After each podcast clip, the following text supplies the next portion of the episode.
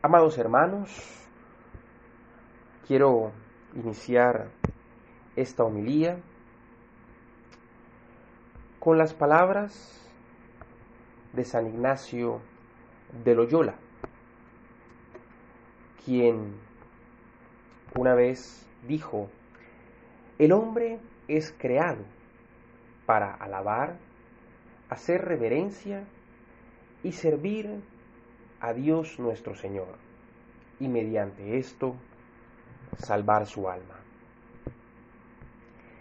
Amados hermanos, como lo hemos escuchado en la lectura del primer libro de Samuel, como lo hemos escuchado en la exhortación del apóstol San Pablo a los Corintios, y como lo hemos escuchado en las palabras de nuestro Señor Jesucristo, nosotros hemos sido llamados a hacer sacrificios, ofrendas vivas para el servicio de Dios.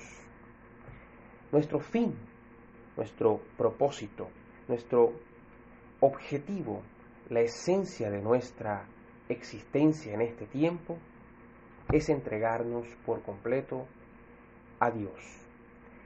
Es colocar nuestros cuerpos, nuestro corazón, nuestros pensamientos, nuestro tiempo, nuestra disposición al servicio de Dios. De esta manera, nosotros estamos siendo consecuentes con nuestra razón de ser. Nosotros muchas veces, a pesar de considerarnos, llamarnos cristianos, no tenemos la actitud adecuada frente a lo que significa ser cristiano. Pensamos quizá que cuando aquel texto bíblico dice que muchos son los llamados y pocos son los elegidos, encontramos una excusa quizá para decir, posiblemente yo no soy de esos elegidos. Peor aún, muchos logran eh, pensar, yo tampoco soy de esos llamados. Esos llamados son, son quizás algunos especiales, algunos que eh, de alguna manera tienen esa vocación, algunos que eh, empiezan a entregarse a Dios completamente, que se olvidan de las cosas del mundo, pero no, yo quizás no soy de esos. Pero realmente el simple hecho, queridos hermanos, de que usted haya escuchado sobre Dios, haya escuchado algunas palabras del Evangelio, ya significa que a usted ha llegado precisamente ese llamado. No necesitamos entender que debe ser un llamado milagroso, que debe ser quizás un llamado como el que como el que vivió el profeta Samuel. No necesariamente nosotros tenemos que encontrarnos como Moisés frente a un arbusto que no se consume y que está en llamas para decir Dios me ha llamado. No es así. Amados hermanos, las palabras del Evangelio son claras. A todos se nos llama, a todos se nos invita a ser parte del reino de los cielos. Las palabras de Jesús son tan profundas cuando le dice a Natanael, ven y verás.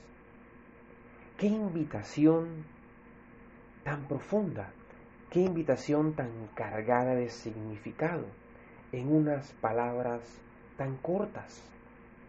Todos nosotros, amados hermanos, somos llamados a ir con el Señor y a ver las maravillas que el Señor ha preparado para nosotros. Todos nosotros somos llamados a seguirle sin necesidad de que esto tenga que darse primero a través de un milagro, a través de una forma eh, sobrenatural. No es así, amados hermanos. Precisamente nuestro Señor Jesucristo en el Evangelio le dice a Natanael, ¿has creído por el simple hecho de que yo te he dicho que te vi debajo de la higuera?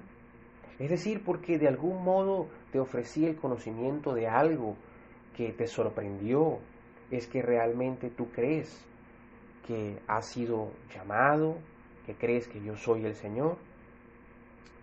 Sin embargo, el Señor le dice cosas realmente maravillosas, cosas aún más grandes. Realmente vas a ver, verás los cielos abiertos, verás a ángeles subir y bajar y servirle al Señor. Y todo esto, amados hermanos, se da después de la primera parte, que es la invitación. Es decir, nosotros somos llamados primero para después ver. Ven. Y después vas a ver muchas cosas. Amados hermanos, tengamos siempre presentes que, como lo dice el apóstol Pablo, nuestro cuerpo es templo del Espíritu Santo. Nuestro cuerpo es miembro de todo el cuerpo de Cristo. Y al ser miembro del cuerpo de Cristo, tiene una intención principal y es servir a ese mismo cuerpo de Cristo. Si hacemos una analogía o un paralelo, es como si nuestra mano se negara a servir al resto del cuerpo, si nuestra mano se negara quizás a tomar eh, un bocado de comida para alimentar al cuerpo. Nosotros, tristemente, en el crecer en el mundo, en el compartir con el mundo, en el escuchar las palabras continuamente del mundo, vamos permitiendo que el mundo vaya minando ese propósito fundamental que es entregarnos al servicio de Dios, el ser consecuentes con ese llamado, el ser consecuentes con ese ir a ver. Y precisamente porque nos dejamos conquistar por las palabras del mundo y no por las palabras de Dios, nos creemos más parte de este mundo que del reino de los cielos. Y por eso toda nuestra vida se enfoca simplemente en lo que el mundo dice que debe ser el propósito de nuestra vida. Por eso eh, no es nada extraño que cuando nosotros le preguntamos quizá a una persona joven que, que aún no ha empezado quizás una vida profesional, cuáles son sus sueños, cuáles son sus metas, pues se fundamente principalmente en cosas del mundo, como adquirir títulos, como adquirir propiedades, como tener dinero. Y tristemente la base de la felicidad del mundo o la que el mundo nos plantea está llena de todas estas cosas. Mas sin embargo, también tenemos la capacidad de poder observar a muchas personas que podemos decir que han triunfado en el mundo y nos damos cuenta de que tampoco son felices. Por eso escriben libros preguntándose cómo alcanzar la verdadera felicidad. Y por eso, cuando en principio no tienen nada de las cosas que el mundo dice que los hace felices, enfocan sus vidas en conseguirlo y cuando ya lo han conseguido, entonces empiezan a pensar que quizás eso no era realmente lo que los hacía felices, entonces miran hacia atrás y dicen, yo era más feliz antes, cuando no tenía todas estas cosas. Amados hermanos, en el mundo no vamos a encontrar felicidad. Porque la verdadera felicidad del hombre radica en cumplir su propósito. Cuando nosotros hacemos, por ejemplo, una comida, una cena, esta comida, eh, el simple hecho de hacerla, eh, no nos proporciona una felicidad plena, como la que nos proporciona al darnos cuenta que le gustó a los comensales. Es decir, el propósito era satisfacer a aquellos invitados que iban a degustar esa cena, a los que iban a comerse esa cena. Si estas personas no aparecen, la cena queda servida y nosotros no nos sentimos felices, porque de algún modo el propósito no se completó, el propósito legítimo. Lo mismo pasa en nosotros, amados hermanos. Nuestro propósito es servir a Dios. Nuestro propósito es alabar a Dios. Nuestro propósito es reverenciar a Dios. En estas tres palabras que San Ignacio de Loyola, eh, de forma asistida por el Espíritu Santo, logra conectar, está completamente describiendo lo que es el motivo de felicidad o la base fundamental de la felicidad del ser humano. Reverenciar a Dios, vivir una vida buscando esa santidad, respetando, teniendo ese temor de Dios, alabándolo, en todo tiempo, dándole gracias, tanto por las cosas buenas como por las cosas no tan buenas. pero en especial sirviendo al Señor. Y es que ahí es donde encontramos realmente esa verdadera felicidad. Encontramos nuestro propósito. Porque cuando nosotros tenemos una actitud, cuando tomamos esa decisión de olvidarnos del mundo y concentrarnos en el reino de los cielos, algo en nosotros cambia. Porque al darnos al servicio del reino de los cielos, implica que nos estamos entregando al servicio del cuerpo de Cristo. Y ese cuerpo de Cristo implica que nosotros vamos entonces a entrar a ayudar a nuestro prójimo, que es ese eh, es el segundo y grande mandamiento de amar al prójimo como nosotros mismos.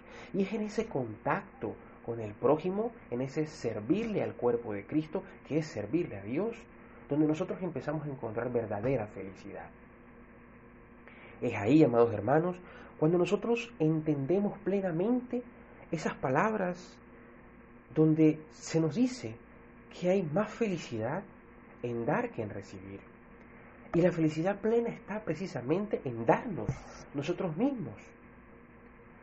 Porque precisamente al darnos, nosotros completamos ese trabajo en el cuerpo de Cristo con lo que nosotros somos, con los dones que Dios nos ha dado.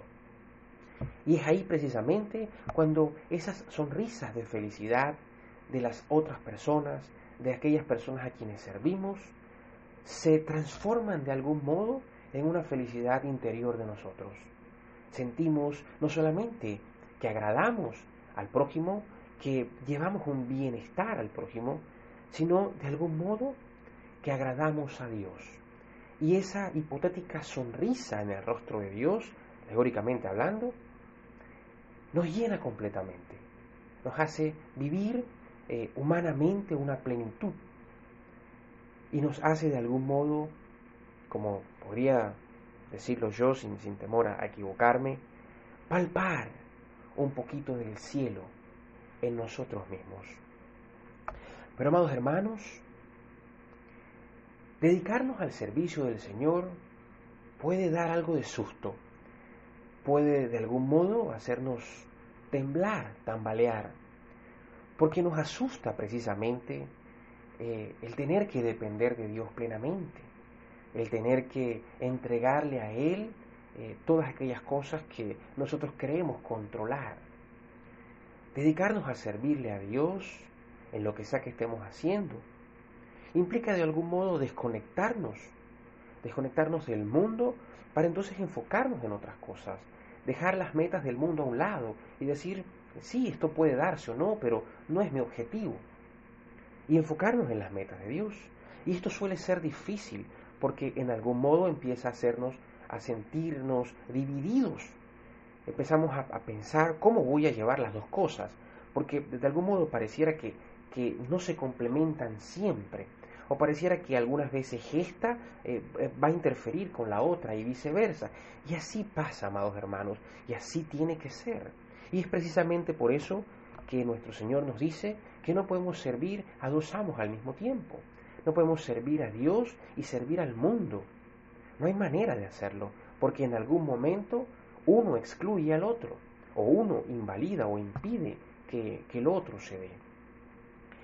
Muchas veces en el mundo, para ser exitoso, yo voy a tener que sacrificar eh, el domingo voy a tener que dejar de ir a la iglesia, voy a tener que dejar de, ah, participar en ciertas actividades, en cosas que me nutren, voy a tener que enfocarme quizás en, en estudiar muchas otras cosas, y eso me va a ir apartando.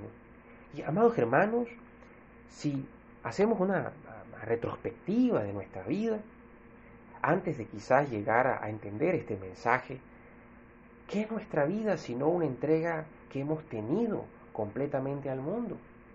desde que somos pequeños se nos va inculcando el, meternos en el mundo, en ser parte del mundo, en crecer en el mundo, en triunfar en el mundo. Y este pensamiento desde pequeño empieza a gobernar nuestra mente. Y por eso crecemos en el mundo, crecemos profesionalmente, crecemos financieramente, crecemos quizá eh, socialmente, culturalmente.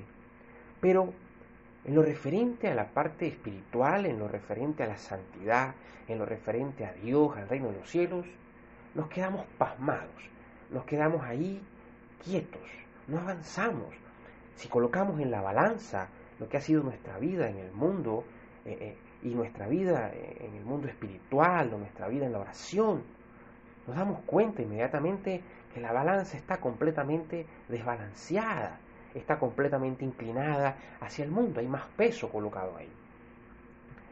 Y estamos tan llenos de mundo que cuando miramos al otro platillo, lo primero que decimos es, es que para que este platillo pueda subir, yo tengo que o colocarle más acá y no colocarle más a este lado, o quitarle de aquí y empezar a colocar acá. Y eso nos aterra, eso nos da miedo, porque no hemos estado acostumbrados, no hemos sido enseñados a darle a este platillo acá más importancia y más fuerza. Amados hermanos, quizá por eso se nos hace tan difícil creer que el llamamiento es para todos nosotros, que todos hemos sido convocados a ir y a ver. Y tristemente, por tener este pensamiento en nuestra mente, producto de tantos años de creer que lo espiritual es para los monjes, que lo espiritual es quizá para los sacerdotes, para los obispos, para los diáconos, para los religiosos, y no para nosotros. Por tener este pensamiento, no logramos ver lo que el Señor ha preparado para nosotros. Nos perdemos de esas verdaderas bendiciones, porque también se nos ha enseñado a vivir por los sentidos, a entender que es verdadero solo aquello que, que yo puedo tocar, que puedo ver, que puedo sentir, degustar y oír. Porque lo espiritual, como no puede ser de algún modo entendido por los sentidos, que solamente se asocian a lo material, entonces carece quizás de verdad, carece quizás de importancia. Por eso, de algún modo, es más fácil para nosotros abonarle, aportarle, gastarle, invertirle aquello que yo puedo tocar. Aunque tristemente, la realidad es que aún eso material puede desvanecerse en mis propias manos, si así es la voluntad de Dios.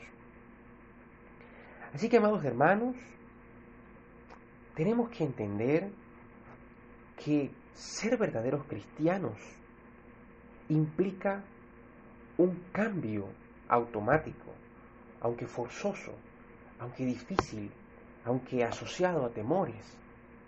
Un cambio forzoso a empezar a salirnos de esos esquemas del mundo y empezar a enfocarnos en los esquemas del reino de los cielos.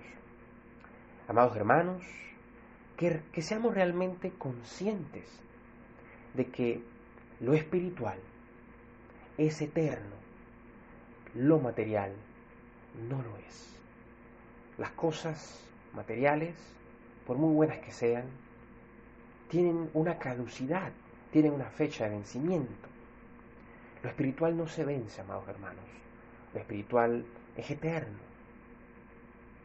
Amados hermanos, Entendamos que en ese llamamiento el Señor hace a cada uno de nosotros, en ese ven y ve, para poder ir, tenemos que ser conscientes de que ese ir es una entrega, es un sacrificio, es soltar las redes que como pescadores de peces en el mar teníamos para tomar las redes de pescadores de hombres. Fíjense qué analogía tan interesante, qué comparación, cuando las mismas palabras del Evangelio de nuestro Señor Jesucristo le dice a sus apóstoles, a sus discípulos, le dije, eh, vengan y yo los haré pescadores de hombres.